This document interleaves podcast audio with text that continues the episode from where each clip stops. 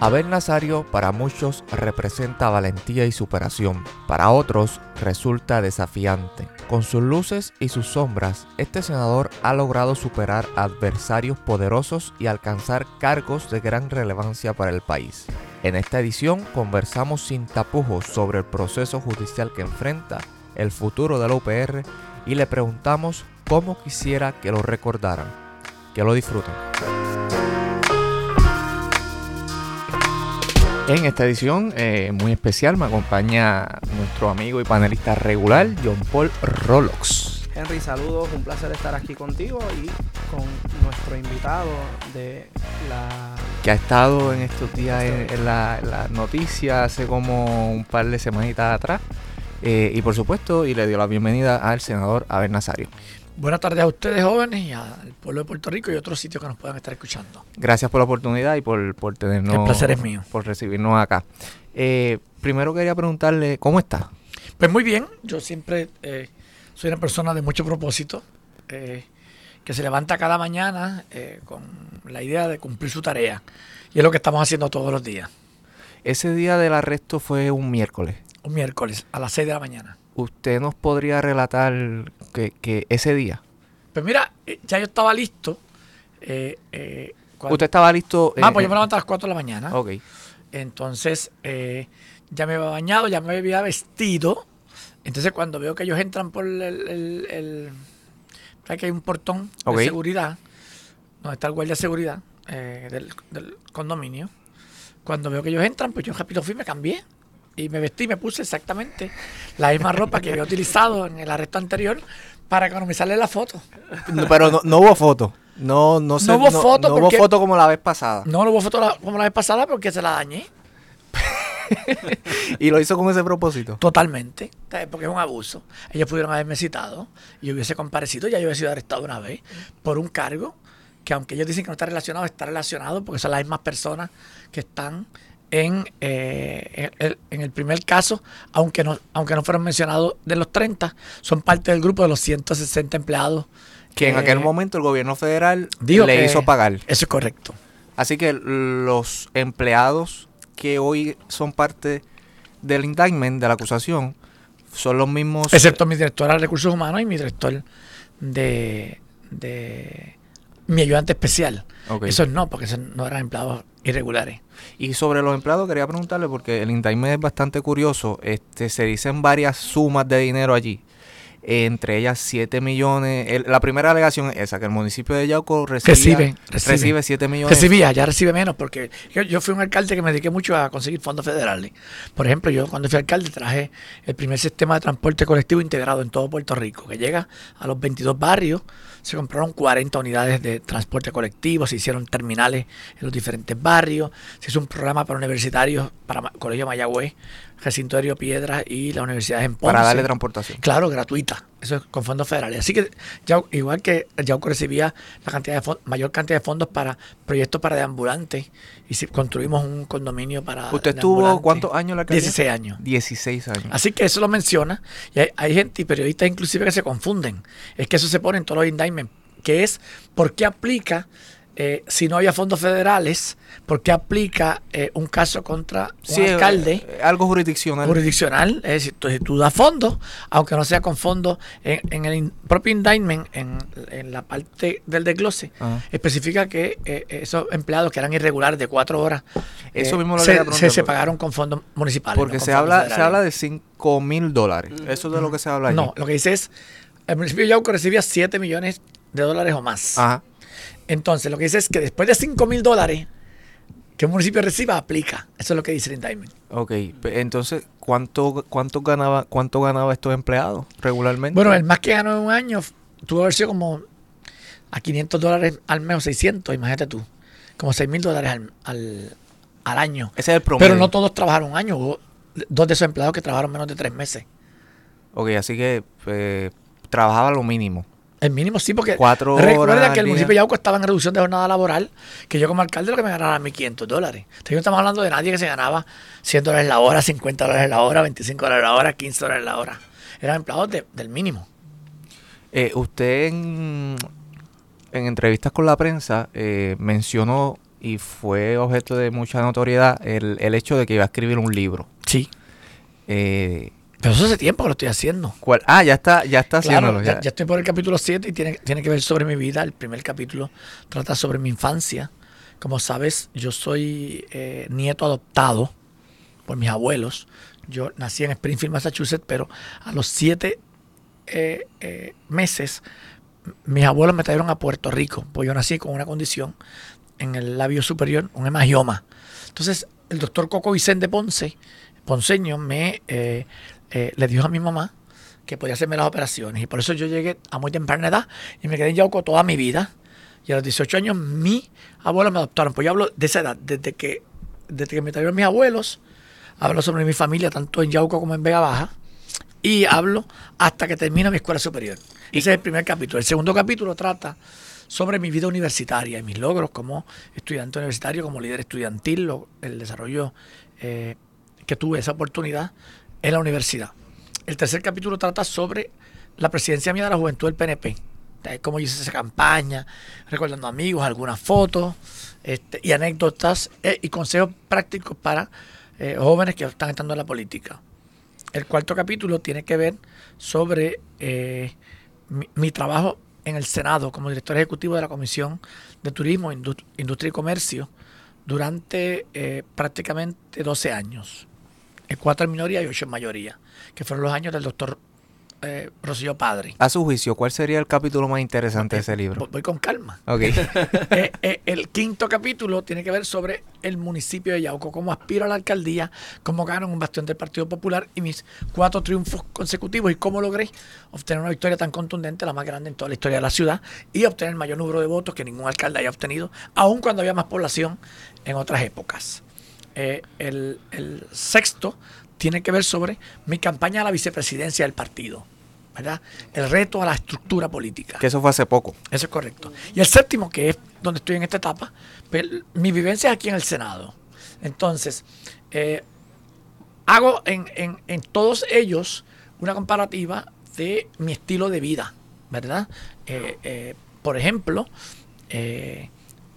una de las cosas que yo planteé era el estilo de vida de los políticos en este país. Que mm. todo el mundo, aunque lo conocen, los periodistas no han hecho un buen trabajo investigativo, porque aquí cuando, por ejemplo, te hace una crítica a un político, van sobre ese político, sobre su familia, sobre sus hijos, etcétera. Pero no hay una tabla comparativa que diga, este político, esto es lo que tenía cuando, esto es lo que ganaba cuando entró, esto es lo que ganaba después, esto era donde trabajan sus hijos, esto es donde trabajan ahora.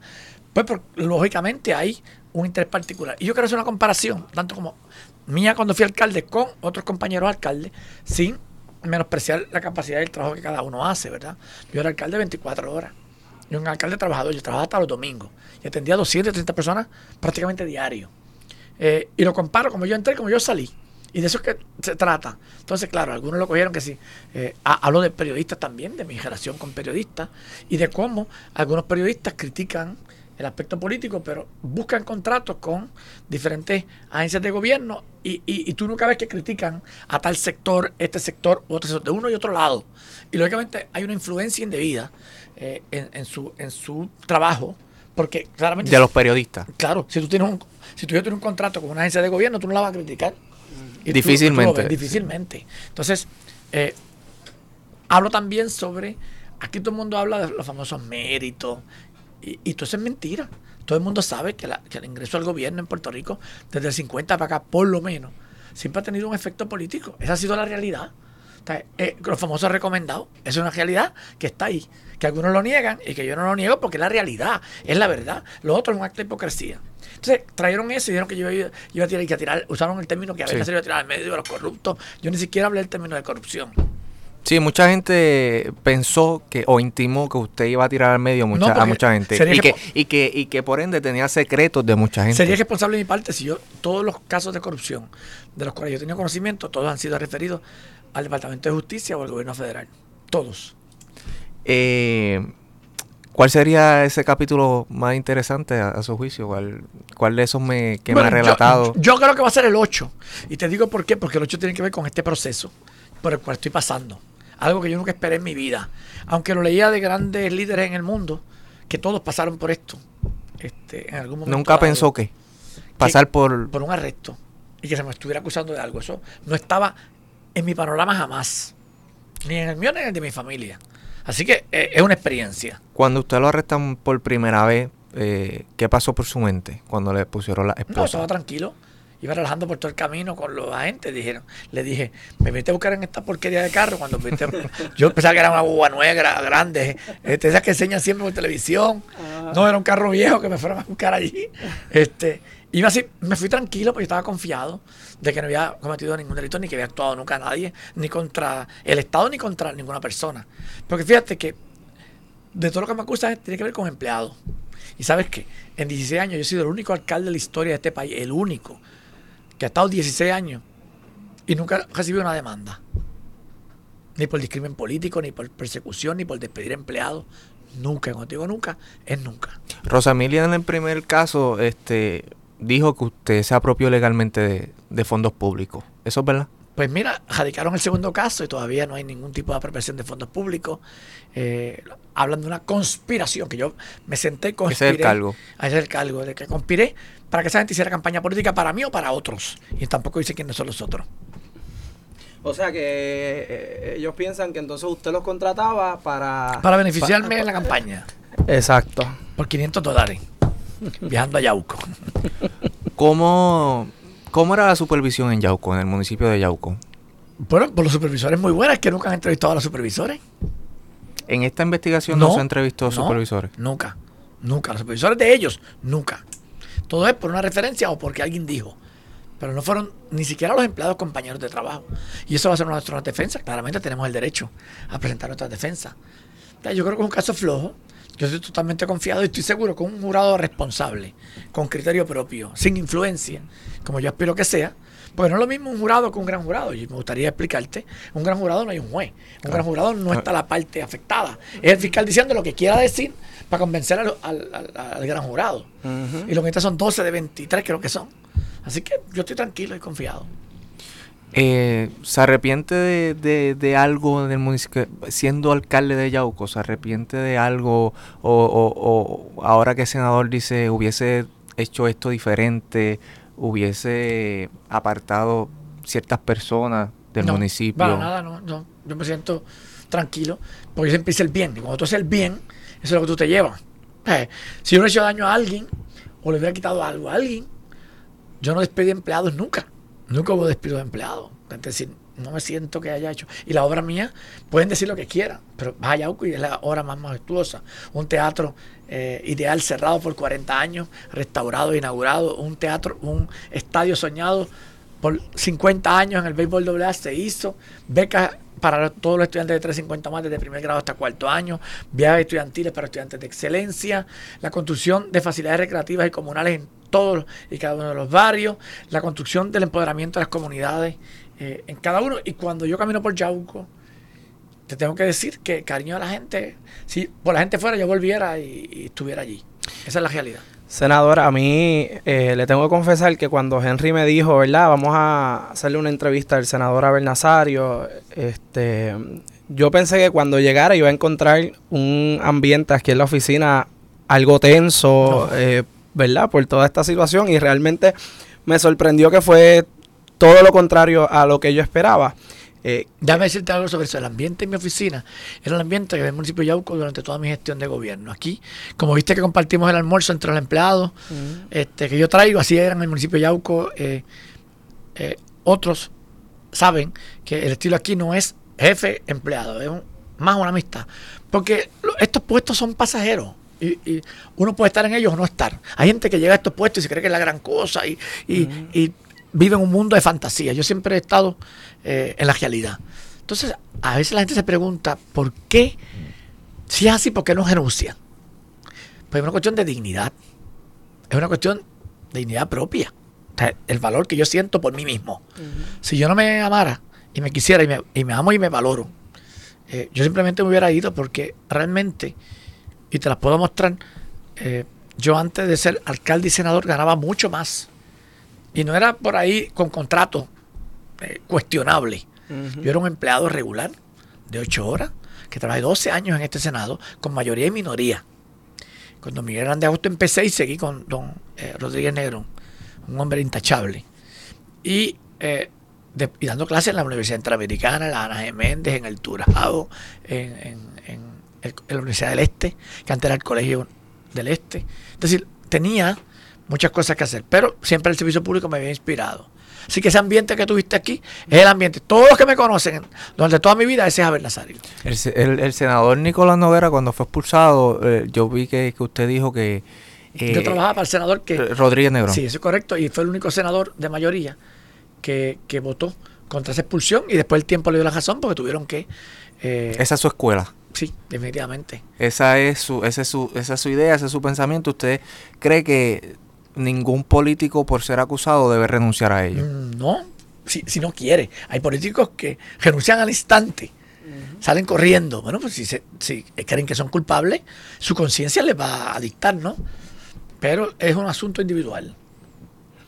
Eh, ya entonces, ¿verdad? A mí me gusta hablar de futuro, eh, porque ya todos estos procesos están encaminados y demás. Eh, ahora, ¿qué es lo siguiente? Sabemos que usted va a tener el proceso para defenderse y demás, pero en cuanto a su gestión en el Senado, eh, ¿usted va a radicar de nuevo por el Partido Nuevo Progresista? ¿Piensa radicar independiente? Pues mira, eh, ya estoy listo. Eh, ya en breves minutos me apresto a radicar mi candidatura al Senado. Será el primer senador por acumulación. ¿Hoy radica? Sí, de ningún partido político que radica, así que va a ser el primero en algunos minutos. después de esto, pues esperaré que el comité de evaluación dentro del término razonable, me conteste antes del primero de diciembre o la primera semana de diciembre. Si eh, me aceptan, procederé en 24 horas, una vez me entregue los endosos, a tener los 3.000 endosos. Tenemos 300 personas listas para recoger 10 endosos en diferentes rincones del país de manera paulatina y rápida para cumplir con la ley. Eh, si no me aceptan, pues simplemente ya tengo otro paquete listo para ir a la comisión y radicar como senador independiente, lo que me permitiría no ir a la primaria y iría directamente a las elecciones y estaré en la papeleta legislativa. Y en el caso de que tenga que, ¿verdad?, eh, desempeñar sus funciones como senador independiente, eh, ¿seguiría en su lucha por la estadidad para Puerto Rico? Yo, soy estadista, soy estadista y siempre he respetado a las personas que lo piensan como yo. Yo creo que Puerto Rico no va a salir del tranque hasta que no haya un plebiscito avalado por el Congreso y donde hayan fórmulas no hechas a la medida de cada uno de los alineamientos de los partidos políticos, sino fórmulas hechas eh, de acuerdo a los parámetros internacionales de las Naciones Unidas, es decir, eh, anexión o unión a otro, a otra jurisdicción, en este caso, es la estadidad, no importa el nombre que le pongan o el apellido, eh, la libre asociación que Puerto Rico hace un pacto con Estados Unidos o con cualquier otro país. Tiene esa libertad. O la República, eh, que también es digna para los puertorriqueños, es la capacidad de trabajo que tengamos y de producción para echar este país para adelante. Yo creo que la capacidad del puertorriqueño para echar para adelante. Yo creo que no somos arrodillados, contrario a lo que muchos piensan. Yo creo que no importa cuál es el camino de Puerto Rico, yo lo voy a respetar. Yo en ese proceso votaré siempre, eh, cada vez que pueda, por la anexión a Estados Unidos, porque creo que será la vida más fácil sobre todo a la niñez y la juventud puertorriqueña, hacia el futuro. De que hay discrimen en Estados Unidos lo hay, como lo hay en Europa, como lo hay en África, dentro de las propias colonias negras en, el sur de África o en el centro, del, en el Congo, o como lo hay el discrimen en, Haití, en la República Dominicana contra los haitianos, eh, como lo hay en, Guatemala eh, contra los mismos nicaragüenses. Es decir, esto es parte de un proceso natural humano eh, que tenemos que empezar a entenderlo. Yo creo que la política es como la religión. Tenemos que empezar a entendernos, a comprendernos y como humanos aceptar la diversidad de ideas. Y en ese camino, pues yo estaré defendiendo la estadidad, pero si el pueblo de Puerto Rico escoge otro camino, yo trabajaré por Puerto Rico, viviré en Puerto Rico y lucharé por mi país. Yo siempre he reconocido que usted es un amigo de la juventud. Eh, y siempre ha buscado la forma, ¿verdad?, de eh, darle oportunidad de empleo a los jóvenes eh, de, Puerto Rico y también crear, em, crear el ambiente para el desarrollo laboral de los jóvenes. Pero hablando en específicamente del Partido Nuevo Progresista, eh, yo encuentro que hay una juventud del partido que se está levantando de alguna forma rebelde. Eh, eso es bueno. En cuanto a en cuanto a lo que está establecido. Eso es bueno, yo creo que hace falta. ¿Cómo contrasta eso eh, con la elección de Héctor Martínez y William Villafañez. Lo, lo, que pasa es que son procesos diferentes. La juventud se está levantando, pero todavía le falta. Le falta movimiento, le falta acción. Yo creo que hay dos razones por las cuales ellos fueron electos. Los dos fueron para ser reivindicados. Creo que el pueblo progresista lo reivindicó. Fíjate que el amigo Villafañe había sido asociado con el primer Chats del doctor Rosselló. Y lo asociaban con el doctor Rosselló, por lo tanto, con el castigo del pueblo al doctor Rosselló en el verano del 2019. Todo el mundo pensaba que estaba muerto políticamente. Así que eh, fue un voto de reivindicación del sector rosellista a el compañero Villafañe. Y en el caso del compañero Héctor Martínez, sin duda, fue un caso de reivindicación a su persona porque fue víctima del sistema federal, tuvo que gastar casi un millón de dólares defendiéndose hasta el Tribunal Supremo de Estados Unidos. Eso dice mucho del sistema y lo logró. Así que yo creo que esos, votos fueron de reivindicación. Así que yo invito a los jóvenes que no se amilanen. Ahí convirtieron jóvenes, sacaron muchos votos, no los que hubiésemos querido, pero eh, sacaron muchos votos a que aspiren, a que sigan radicando para la alcaldía, para los distritos, por acumulación, pero más jóvenes. Veo muy pocos jóvenes participando. A mí me encantaría que esta favorita se llenara de jóvenes y que los jóvenes salieran a votar. Porque es otro problema. Los jóvenes en campaña gritan, van a caravana, para el momento de votar se abstienen muchos de participar. Y eso pasó el domingo. Tú no veías casi jóvenes en la fila eh, del el domingo. Eran casi todos personas mayores. Y eso influye. ¿Cómo usted ve el futuro del Partido Nuevo Progresista? Bueno, eh, el futuro de los partidos tradicionales está, está nublado. Está nublado. Es normal, el mundo está cambiando, ha cambiado en España, ha cambiado en Alemania, está cambiando en Francia, en Inglaterra, está pasando en América Latina con todas esas revoluciones en Bolivia, eh, en Venezuela, en, Chile mismo, que era un país que estaba casi llegando al tope de ser un país desarrollado, el país latinoamericano con más fuerza. El propio México cambió. El propio Estados Unidos, mira el efecto Trump. El mundo está revolucionado. Yo creo que en Puerto Rico va a pasar lo mismo. Yo creo que aquí la gente no va a votar ya por debajo de una insignia, va a empezar a buscar candidatos que le sirvan a sus intereses y que le respondan. Porque tenemos un problema en política que es que te tocan la puerta y después no aparecen o no te dan cara para responderte ni siquiera el teléfono. Y esas cosas pasan y va a tener un efecto político. Así que los partidos se transforman y renuevan y son, y, nos, y son más abiertos a la diversidad nuestro partido es un partido muy conservador y poco a poco se ha ido abriendo eh, a la iglesia, a la comunidad LGTB, a, eh, a los grupos de dominicanos, eh, de grupos de, extranjeros. Nuestro partido, un partido demasiado conservador, era muy cerrado. Se ha ido abriendo el Partido Popular igual, ha tenido que hacerlo y tú vas a ver movimientos mucho más amplios. El movimiento de partidos nuevos yo creo que es positivo para el país, le da opciones a todos los sectores y a mí me encantaría que los puertorriqueños participaran más, que llegáramos a un 90% de participación. ¿Usted cree que, el PNP sigue siendo el, partido de mayor base política en Puerto Rico? Sí, lo sigue siendo. En términos de estructura, sí lo es. Y con eso en mente, de cara a las elecciones del, del, del 2020, eh, de usted aspirar como senador independiente, sí. Eh, ¿a quién endosaría para la gobernación? Si a alguien. Bueno, pues eh, eso va a depender de las ideas que traigan. Yo soy estadista eh, preferiría un gobernador, una gobernadora del Partido Nuevo. Pero, lógicamente, si no estoy en el partido y voy a buscar el voto de todos los puertorriqueños porque me expulsan del partido, me digo me expulsan porque si me descartan de una candidatura, me está sacando, no me está dando opciones. Pues entonces tendría que ser muy cuidadoso. Haría un voto privado sobre quién sería mi candidato a gobernador eh, y eh, los demás candidatos, porque recuerda que uno tiene que votar por alcaldes, representantes, senadores, pues tendría que verlo, porque no respaldaría a quien no me respalda. ¿Usted continúa con alguna comisión en el Senado? No, porque recuerde que al, tener cargos, lo prudente, y, yo rápido acepté, es que renunciara a todas las posiciones de liderato. Y yo renuncié a la vicepresidencia del partido, a la subsecretaría del partido, a, la, a, la, presidencia de la Comisión de Educación. Es decir, yo responsablemente hice lo que tenía que hacer. Aquello sobre lo que tenía influencia, lo dejé a un lado y ahora soy un senador más eh, seguimos trabajando y legislando en beneficio siempre de los menos protegidos. Precisamente de eso quería hablar un poquito sobre la comisión, eh, desde que usted abandonó, desde que usted dejó, ¿verdad? Desde que usted dejó la comisión de educación eh, o desde que se la quitaron, no se ha visto movimiento. Ha estado lenta. Ha estado lenta. Usted impulsó la y promulgó la reforma educativa.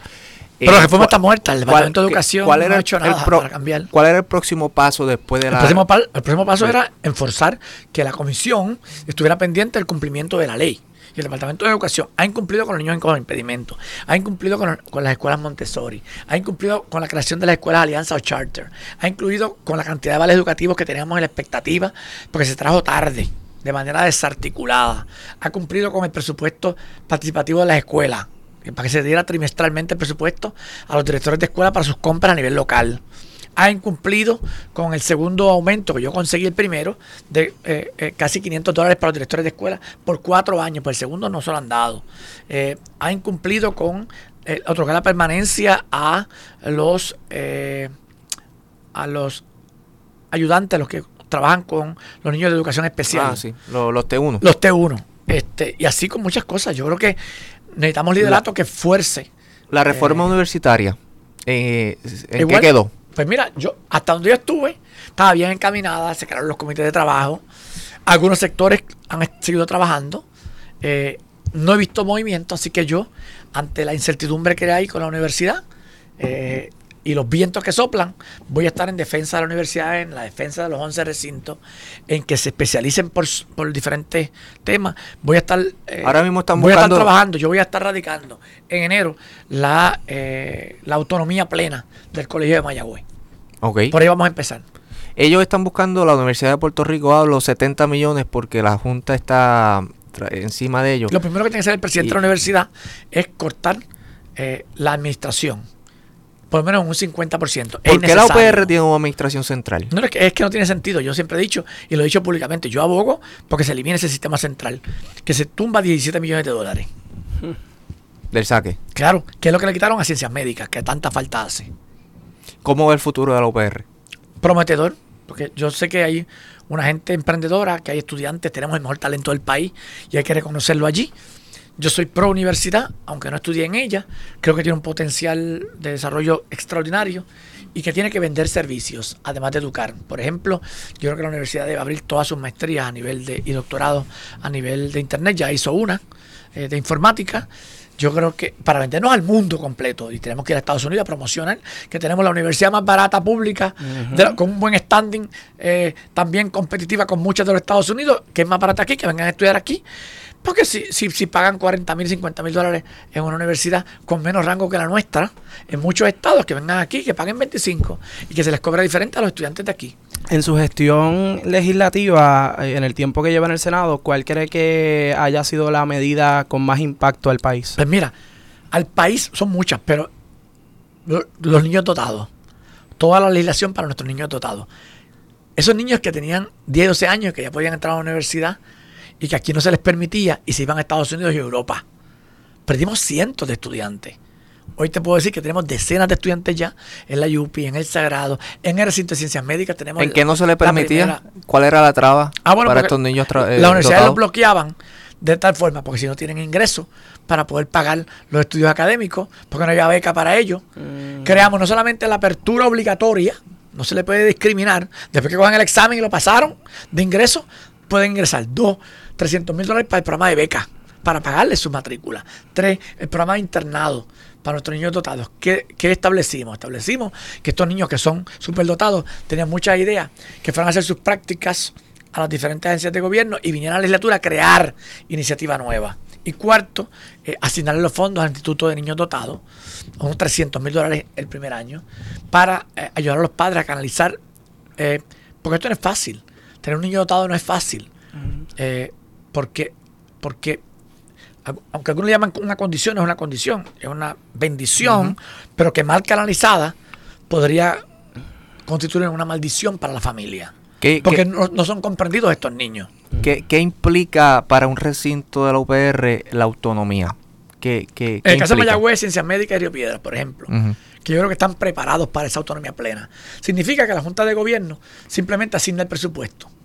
Y todo lo demás se trabaja a nivel de recinto desde rector para abajo, con una, una estructura participativa. Yo entiendo que los rectores deben ser votados por la comunidad universitaria en igualdad de proporciones en los diferentes comités, con comités de trabajo. Incluyendo los estudiantes. claro, incluyendo los estudiantes. Se escoge rector y que dure 10 años.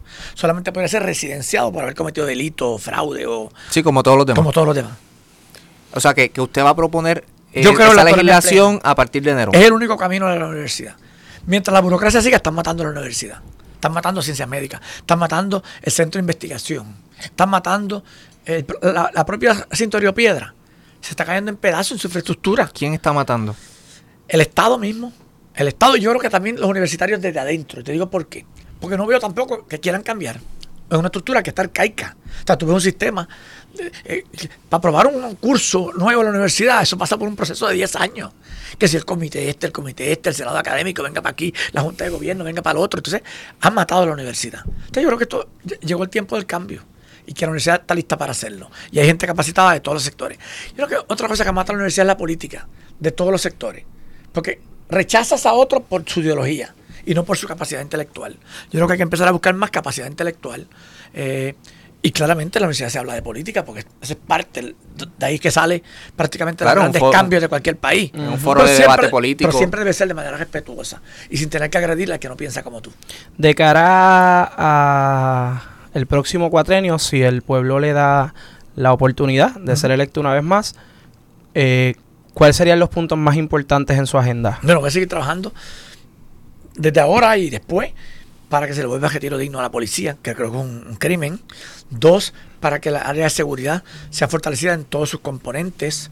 Tres, para que se cree el distrito de la salud, encabezado por ciencias médicas en todo lo que es el área del centro médico, y añadiendo el cardiovascular y añadiendo el centro comprensivo de cáncer y el centro de investigación de la UPR como un gran centro de avance para el país. Eh, trabajaría también para la, eliminación, eso lo prometimos, no lo hemos cumplido. Tenemos un gobierno muy grande, yo creo que los empleados se pueden quedar allí, pero tenemos que rediestrarlos para lo que hace falta. Yo creo que el país debe enfocarse en cinco áreas que son fundamentales. Educación, salud, seguridad, planificación y cultura, ambiente, deporte y todo lo demás. Pero no puede haber tanto departamento. Es que no puede haber tanto departamento. Es que tenemos tanto gobierno, tanta estructura, tantos ayudantes, tanto... Entonces, matan eh, la eficiencia del gobierno. Y, contrario a lo que muchos piensan, yo no creo en centralizar nada. Yo creo en descentralizar.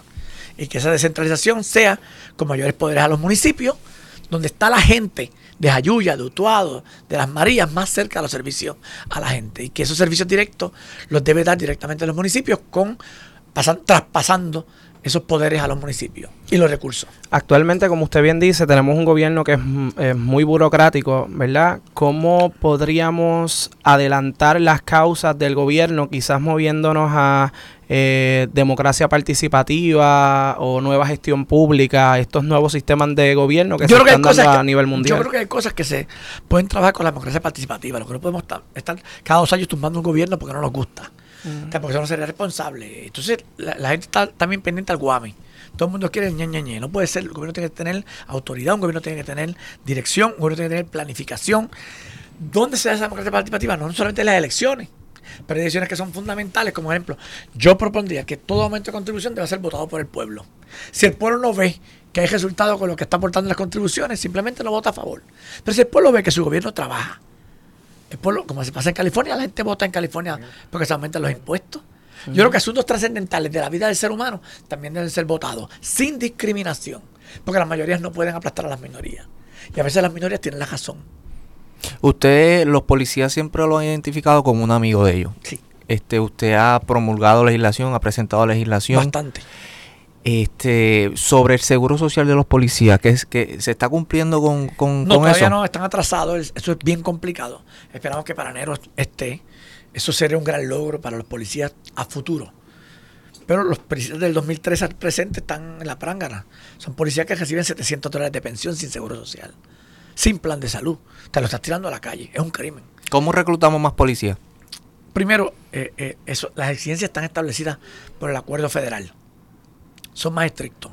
Yo le propuse al secretario de Seguridad y así lo estableció, bajar la estatura.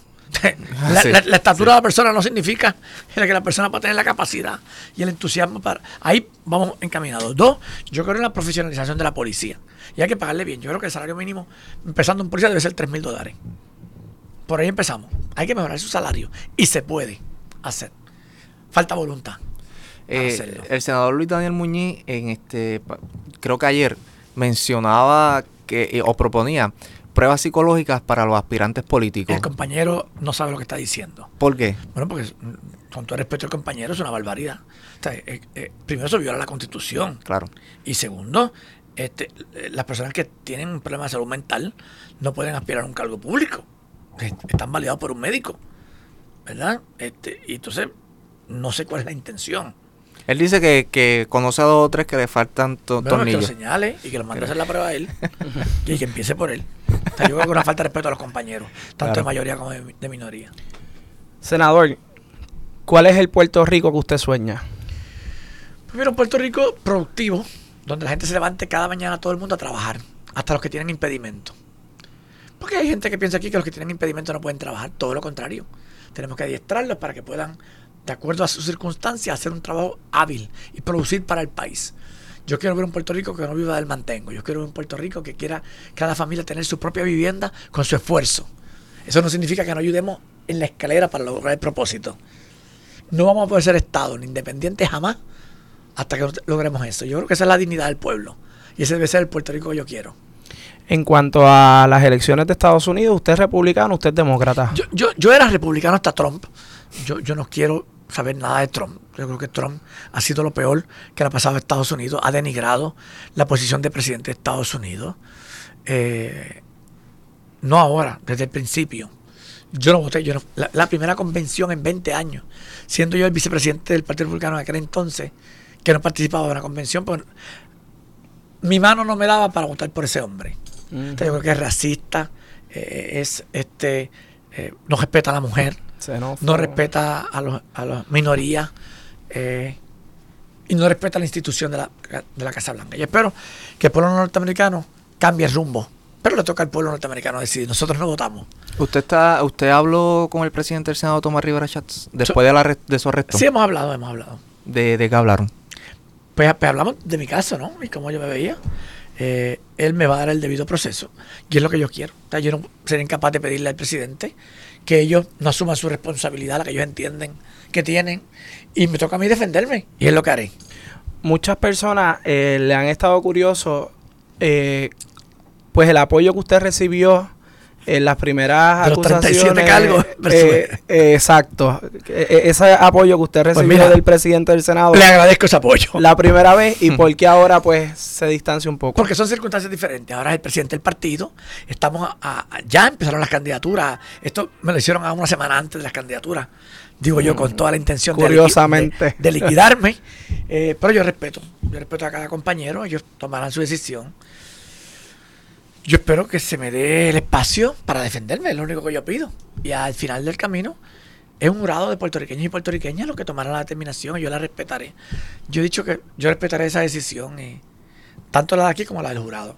Pues yo sé respetar y sé disentir. Eh, y son procesos de vida. Yo creo que para el libro esto es fantástico. sí, porque todo el mundo va a querer saber, ¿verdad? Todos los detalles. Algo diferente. ¿Cómo uno se siente? Eso le iba a preguntar. ¿Qué es lo más difícil de este proceso? Pues fíjate, yo pensé que lo, más proceso para mí eran mis padres. Y doy gracias a Dios que tienen Alzheimer. Pero los de los compañeros no. Han sufrido esto terrible. Y como han sufrido por ellos, han sufrido por mí.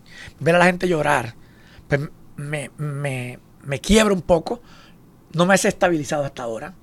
No he llorado hasta ahora solamente un día aquí y no tiene que ver nada con el caso, sino por mis compañeros de trabajo, ¿verdad? Por su seguridad de empleo, pues siempre pienso en ellos. Así que, pero como humano estoy tranquilo, estoy preparado para todo, para lo bueno y para lo peor. Porque Dios me ha preparado, me ha dado una fortaleza que yo mismo no me conozco. Y me ha dado paz. Y me ha dado temperamento que yo no lo tengo. Por naturaleza, yo soy volátil. Y Dios me ha dado paz si por cada imputación de delito tendríamos una renuncia, ¿qué efecto tendríamos en Puerto Rico? Sería grave, porque se podría prestar para que el Departamento de Justicia le radicara a cargo a los alcaldes o legisladores del partido de oposición por todas las querellas que hace el Contralor, que a veces porque hemos visto un papel de verde azul y te radica un cargo, entonces ya, los partidos, si la actitud de los partidos es que nadie que tenga un cargo va a poder aspirar, pues muy pronto verán los efectos que eso va a tener. Si es que esa es la norma, que espero que no, es un país democrático. Y yo creo que los partidos de minoría han sentido esa precisamente en, históricamente esa persecución política. Claro. Porque, por ejemplo, hemos tenido eh, eh, en el siglo pasado al Partido Independentista, al Partido Socialista, al, Nacionalista, que... una, una persecución sistemática. dramática de que los perseguían todos los días, perseguían su familia, le bloqueaban los empleos. Muchos en la época de España y a principios de Estados Unidos también tuvieron que emigrar a otros países por sus ideales. Ese no es el país que yo quiero vivir. Precisamente. Y quiero decirte, yo condeno la corrupción. Toda aquella persona que robe, que soborne, que le quite eh, el pan de la familia a padres o madres puertorriqueñas, porque se ha castigado con todo el peso de la ley, yo no tengo problema. Y si yo he cometido delito, que sea culpable como cualquier vecino, pero que se me dé el mismo debido proceso, que es lo que yo estoy pidiendo. ¿Usted cómo está, listo para enfrentar el proceso ético oh, en el Senado? Totalmente listo. ¿Ha dialogado con, con sus colegas? No he hablado de ese tema, evitando entrar en un conflicto. Mm. Sería impropio de mi parte. Me defenderé en su momento. Sí he recibido de algunos de ellos, dígase el doctor Rodríguez Mateo, dígase el propio Larry Seyhammer, que se ha expresado públicamente, el propio Newman, que se ha expresado de que habrá de votar por mi institución, palabras de solidaridad, expresiones tan fuertes como la de Newman, de expresarme que yo soy el político que más admira por su trabajo, ¿verdad? Pero me va a votar. Así que eh, esas cosas pasan, ¿verdad? Pero su criterio yo lo respeto. El propio Capitol cuando se te acerca y dice, pero no sé en qué va a parar esto, pero eh, en lo que sea, estoy aquí disponible para, como amigo, colaborar. Pues, pues esas cosas tienen un valor más grande que la política para mí. Pues hablemos un poco sobre eso, esa, dicotomía del, político que se le acerca y le dice, lo admiro, pero tengo que votarle en contra. ¿Por qué? ¿Por qué? Porque, ¿Qué está pasando porque tú puedes querer a tu hijo y si hizo algo malo, tú lo castigas, ¿verdad? Así que ese es el pensamiento de ellos. Yo no tampoco lo veo, ni lo voy a recriminar. Pues yo mi voto lo atesoro y, quiero que ellos atesoren el suyo. Yo lo que quisiera es que después que me voten, si me votan, la pregunta es si van a poder dormir tranquilo si eso es lo que dice su conciencia, o están, votando por, porque, porque tal persona o cual persona vota de esta forma. Y de eso hay que tener mucho cuidado. La conciencia es muy importante. Cuando tú tienes la conciencia tranquila, puedes dormir tranquilamente, puedes andar por la calle como tú sabes que yo camino tranquilamente en todos los rincones. Y no he encontrado un puertorriqueño, gracias a Dios, y si lo encontrara lo respeto. Que me saca con una mala crianza, que me diga... Nadie le explica en la, en la, en la calle, en la cara. La gente dice, sí, adelante, usted es un luchador, lo admiro, usted es un trabajador, y eso para mí es importante. Ese es el gran jurado para mí. ¿Volvería a aspirar a la alcaldía de Yauco? No. ¿Por qué? Porque me harté. Todo tiene su tiempo. Eh, su futuro político está en la Asamblea Legislativa. Sí, o está en la calle como luchador. Yo he dicho que si no estoy aquí, no me voy a callar. Que vas a ver en la calle luchando por las causas del país, porque a mí me encanta ayudar a la gente. Quizás me vaya a una ONG, quizás me vaya a los cuerpos de paz, si me aceptan, quizás me vaya a un país en Latinoamérica a hacer proyectos sociales, quizás me vaya a una barriada en San Juan o en Ponce o en Yauco a hacer proyectos sociales. Servir en mi vida. Yo nunca he tenido nada, ni quiero tener nada, así que me voy con lo que traje. Liviano de equipaje. Eh, como dice Pepe Mujica. Eso es correcto.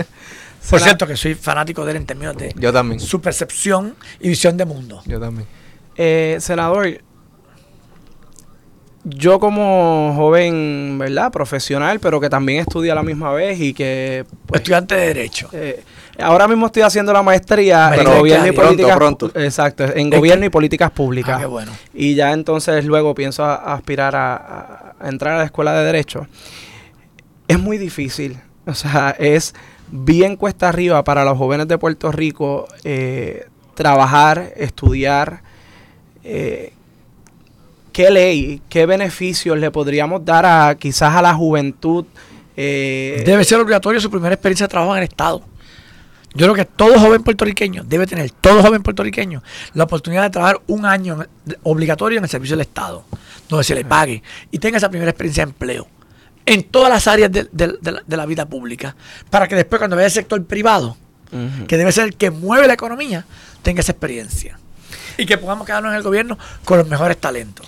Eso es otra cosa. Hay muchas personas que vemos que básicamente nosotros le estamos produciendo los profesionales a Florida. Se lo estamos regalando a Estados Unidos. Exacto, pero realmente eh, yo nunca veo la, educación como, como, un costo, más bien una inversión, pero es una inversión de la cual no vemos los resultados porque ellos se ven.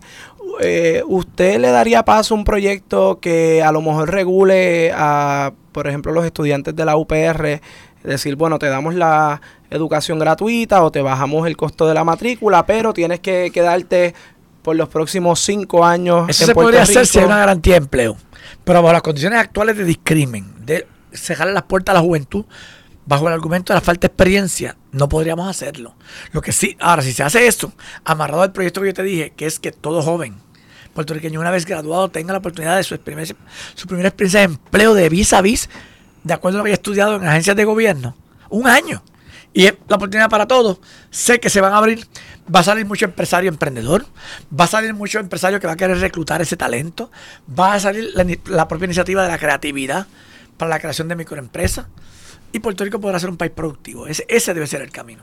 Muy bien. Eh, ¿Se arrepiente de haber votado por Ricardo Rosselló? No. Yo creo que Ricardo Rosselló fue un muchacho que eh, tenía un gran interés de servirle al país, que metió la pata eh, en el chat metió la pata en aceptar lo doble eh, y pedir perdón. Creo que hubo un generalizado cuando eran asuntos particulares sobre personas particulares. Lo que hizo de ir al área donde el joven es lo que tuvo que haber hecho desde el primer día. Hubo un mal manejo desde el principio. Eh, hubo un mal. Yo, creo que su equipo era un desastre. Y todavía quedan por ahí parte del desastre. No sabían lo que era la cosa pública y el servicio público. Ricardo tenía mucho, Ricardo se levantaba temprano, era un hombre trabajador. La economía del país se comenzó a mover, enfrentó a la Junta de Control Fiscal, enfrentó a Trump en su momento. Al principio no pudo hacerlo porque Trump es loco. Entonces, si lo enfrentaba desde el principio, no hubiese llegado ni la ayuda básica a Puerto Rico. Me da pena con él. Tonchó su futuro político. Eh, se dio sin pensar, sin hablar con la gente. Se escondió. Tú no puedes esconder, tienes que dar la cara al pueblo, tienes que dialogar y tienes que construir. Yo en, episodios anteriores, eh, eh, eh, y lo he dicho aquí, vi a un Ricardo Rosello en la víspera de su renuncia como un hombre asediado. Y esa es la palabra que me viene a la mente cuando vi el mensaje, aquel mensaje de renuncia que estuvo muy editado, porque se notaba, y nosotros lo, hablamos. Más bien muy mal editado. Claro. un, desastre de discurso. Sí. porque se veía como que él se quedaba en blanco o, lloroso, entonces tenían que cortarle parte para que todo quedara así. Pero lo que quiero decir es que un llegar a, ese punto, ¿por, ¿por, qué se llega a ese punto además? Y para empezar. Déjame decirte, Ricardo Rosselló es un joven como cualquiera de los jóvenes. Si le abrieran los teléfonos a todos los jóvenes puertorriqueños, hay esas más barbaridades. Tampoco, y a todos estos artistas que protestaron, a toda esa gente. Incluso a los mismos políticos que a los, mismos políticos que dicen 20.000 barbaridades por teléfono de sus opositores y de sus compañeros. A lo que quiero ir es... Eh, Entonces, yo creo que un poco fuimos al puritanismo extremo de lo que Puerto Rico nos representa. Ahí todo el mundo era puritano, todo el mundo era. Nadie decía una mala palabra, nadie decía nada. Ah, es que es nuestro gobernante. Pues entonces debemos escoger entonces, establecer unos criterios para el tipo de gobernante que queremos. Porque no podemos hablar de familia si tenemos candidatos que han destruido familia. No podemos hablar de valores si tenemos candidatos que han hecho otras cosas peores. No podemos hablar de discrimen cuando de un sector a otro discrimina. Yo no creo en el discrimen de ninguna manera discriminar contra cualquier sector, contra cualquiera, es grave. Entonces aquí, tristemente, el país se ha polarizado. Tú notas que el Código Civil está detenido por la polarización de grupos focales encontrados. Entonces, el país es de todos, todos deben estar representados en ese Código Civil y deben haber los espacios para la convivencia social y el respeto a la diversidad, que es lo que no tenemos. Sobre Ricardo Rosselló, el, ¿cree que, el Partido Nuevo Progresista actuó bien, manejó bien la situación? Nuevo lo mató. Le cerró las puertas. Por eso su padre abandona el partido disgustado y con razón. El trato no fue más diferente. Ni siquiera el diálogo constructivo de la base política. ¿Qué se debió hacer?